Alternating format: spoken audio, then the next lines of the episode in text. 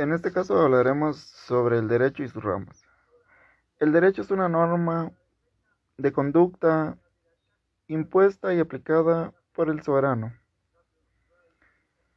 El derecho se divide en público y privado.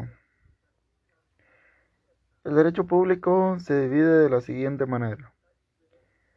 Derecho administrativo.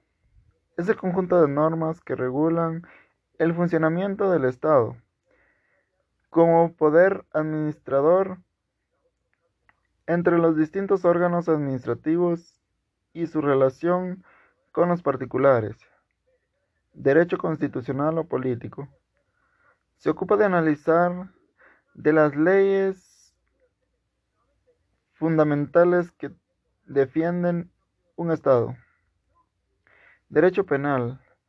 Comprende las normas que regulan la conducta punibles de los habitantes, aquellas que se consideran delictivas, para las cuales las normas jurídicas tienen prevista una sanción. Derecho procesal.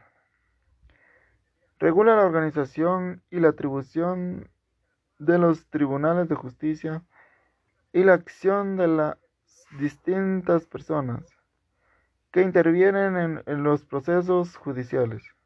Derecho laboral. Se refiere a las relaciones entre los patrones y sus empleados, fijando sus deberes y derechos recíprocos, así como la protección del trabajador. Derecho tributario.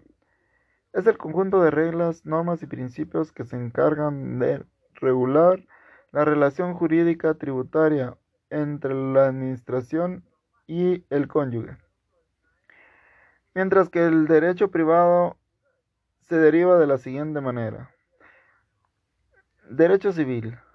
Regula las relaciones entre particulares, ya sean personas físicas o jurídicas, o el propio Estado, cuando no hacen un ejercicio de su poder como autoridad pública.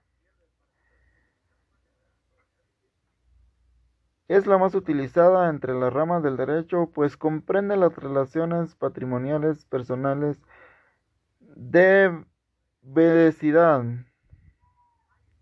de la familia, de derecho sucesorio, entre otros.